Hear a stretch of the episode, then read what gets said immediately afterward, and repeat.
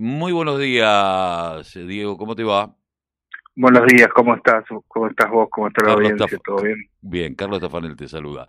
Eh, bueno, eh, ¿cómo está esta situación? Porque evidentemente los salarios han quedado eh, muy viejos con aquel 29% que en algún momento 30 se habló.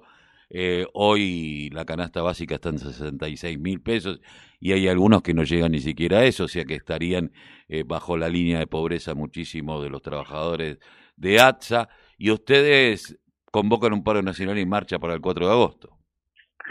Sí, eh, a ver, sí, después de la, de la última conciliación obligatoria, que son es una prórroga que tienen, que es la última, digamos, de 15, de 5 días, eh, a partir de ahí, cuando termina termina la conciliación, que sería el martes a, a las 24 horas, no a las 12 de la noche, eh, a partir de ahí nosotros convocamos el, el paro que se había, eh, se había convocado para casualmente para hoy, eh, va a seguir para el día viernes, es, es, un paro nacional, pero además un paro con, con movilización a, a nivel nacional, que van a, eh, va a ser un, una marcha federal, que van a venir de todo el país, y, bueno, y marcharemos, que todavía estamos viendo un poco los detalles, ¿no? porque falta unos días, cómo, cómo se va a plantear la marcha, a qué lugares específicos vamos a marchar, pero eh, la marcha va a ser nacional, o sea, y federal, ¿no?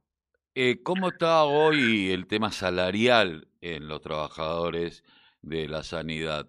Eh, eh, ¿Cuánto, eh, o sea, cuánto están ganando un, alguien que, yo sé que tiene diferentes categorías, pero cuál es el promedio de salarial hoy de un trabajador de sanidad? Y un enfermero eh, de básico nada más eh, ronda los 60 mil pesos, ¿no? Uh -huh. el tema que nosotros hoy nos estamos planteando que que por eso por eso es esta discusión, ¿no? Que es la paritaria para nosotros es el 45% con una cláusula de revisión, ¿no? Porque nosotros sabemos que hoy con los números de la inflación y demás, eh, menos de eso no es imposible plantearse, porque y así todo, ¿no? Como está la situación, pero pero para nosotros menos de 45 es un, es un imposible y eso es lo que se ha planteado y por eso los empresarios este, no han, no han dado el brazo a torcer de, de, ninguna manera porque se ha dilatado, se ha dilatado, lo decías un poco en la introducción, se dilató bastante en el tiempo, salvo eh, porque son varios convenios, hay uno que ya está vencido hace un mes y otro que está ahora por vencerse, ¿no? Pero pero bueno, para nosotros es inevitable porque todo el mundo sabe, la sociedad en su conjunto sabe que los trabajadores de sanidad fueron los que nunca pararon de, de trabajar desde que empezó la, la pandemia y, donde acá se arrancó la, la primer cuarentena, ¿no? Desde ahí nunca dejaron de trabajar. Eh, teniendo en cuenta esto y teniendo en cuenta que hay que empezar a poner en valor lo que es la salud, eh, sin lugar a dudas, ¿cuál es el argumento de las patronales con respecto a la imposibilidad? Porque en muchos de los casos, y yo estoy hablando a lo mejor eh, eh, ignorando algún paso, pero en lo que hace a lo privado, muchísimas empresas han ganado muchísimo en los últimos cuatro años, eh, en, en, los años entre el, eh, el 2015, eh, entre el 2015 y el 2019, ganaron y creo que tendrían un colchón como para.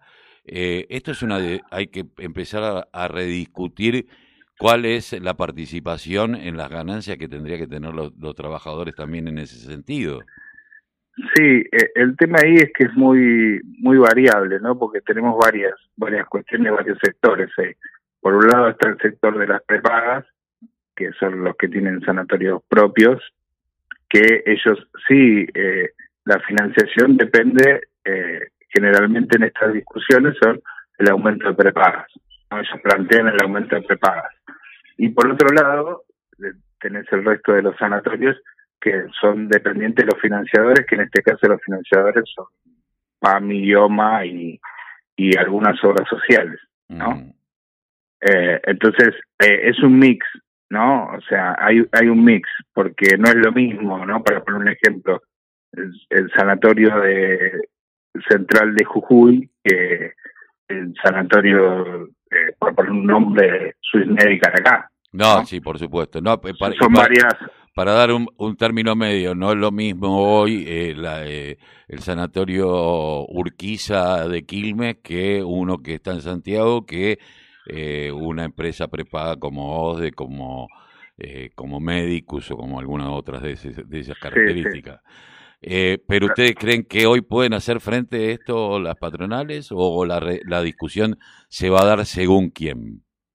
No, sí, eh, lo que pasa es que como nosotros lo tenemos que cerrar por convenio, tenemos que cerrar el, paquete a todos, ¿no? Pero pero hoy quizás hoy quizás eh, las prepagas serían las que los que dependen de prepagas estarían en mejores condiciones de, de pagar ese aumento, ¿no? Que estamos que estamos reclamando nosotros.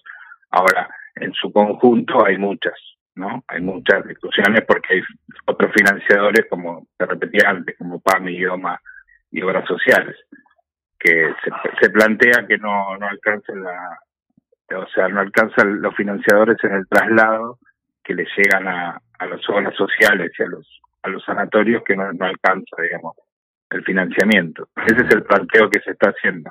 Por eso hay muchos actores en esta discusión. No es solamente que nosotros discutimos con, con un sector o con con, con un sector de empresarios nada más, con las cámaras empresariales, pero dentro de esas cámaras empresariales hay, hay un montón de variables, ¿no? Por eso es tan complejo. Eh, en esto, con respecto a PAMI, que normalmente los sanatorios se manejan eh, por cápita, eh, ustedes que son los que plantean que o sea, plantean que haya más cápitas o que se aumente el precio de la cápita eh, porque bueno, para mí es un proveedor bastante importante.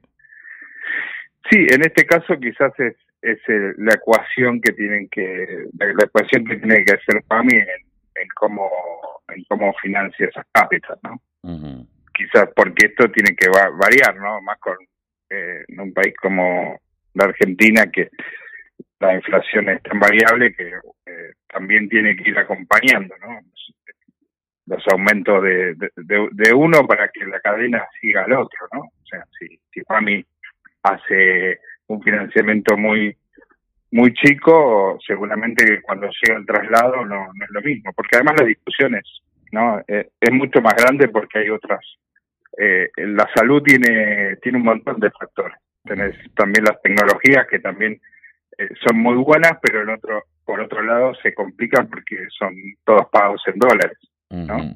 Entonces es, como todo muy complejo, es muy complejo, pero es verdad que hay una parte del sector que estaría en condiciones de, de, pagar esta paritaria.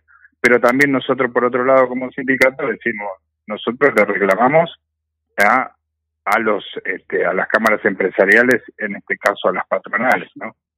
O sea, no no dependemos de los financiamientos, nosotros reclamamos a las personas, los lugares de trabajo, ¿no? Eh, esto va a ser el jueves a las cero horas, eh, pero bueno, como siempre en la salud van a quedar guardias. Sí, guardias mínimas. Sí, Guardias mínimas va a haber, y bueno, en un momento donde ya no está tan detonado el sistema UTI con respecto al tema COVID, que ha bajado bastante, eh, ¿Y ustedes cómo, cómo, lo han visto esto? ¿Cómo ven el tema de la vacunación? ¿Ha mermado, ha, ha, bajado un poco la labor exhaustiva que estaban haciendo o continúa? No, en realidad bajaron los casos, es verdad, la, la vacunación ha sido un montón, eso fue, eso fue claro que ha sido un alivio, pero eh, lo que también está pasando es que nosotros no tenemos que olvidar que con la, con la pandemia hubo cirugías y un montón de especialidades y de tareas que se han dejado, ¿no? Relegadas porque, por, porque estaban todas las camas ocupadas por, por pacientes por COVID y, digamos, y la asistencia era, eh, o sea, a con pacientes con COVID. Entonces ahora vuelve todo lo que fue quedando, ¿no? Cirugías menores, este, intervenciones menores. Entonces hoy, hoy se está trabajando bastante también no es que paró, o sea, todo lo que quedó ahora está volviendo, ¿no? Bueno, esperemos que, que se llegue a un, a un arreglo, que los trabajadores puedan tener este, este 45%, que es más o menos lo que se estipula. Yo creo que va a haber un poquito, algún punto más en lo que es la, la inflación, porque hoy estaba viendo que se aumentan los, los alquileres, aumentan un 50%, por, un 48%, bueno, la, eh, la, los alimentos, ni hablar. Eh, cada vez uno ya no sabe cuáles son los precios de referencia, no tiene ni idea qué es lo que vale qué, eh, y con una derecha que por parte la parte financiera sigue apretando con eh, algunas cuestiones que tienen que ver con el dólar blue, que en realidad es un mercado muy chico, pero que asusta a, a los comerciantes y que enseguida empiezan a, a, a, a, poner precios más altos. Pero bueno, y que sabemos que hoy, eh, eh, hoy un salario mínimo tendría que pasar por lo menos los 65 mil, 66 mil pesos, tendría que ser, ser el salario eh, vital y móvil, pero bueno, sabemos que no lo es. Así que bueno, igualmente te mandamos un abrazo y seguramente estaremos en comunicación luego de este paro para ver cómo, cómo quedaron las cosas. Bueno, muchas gracias. ¿eh? No, por que tengan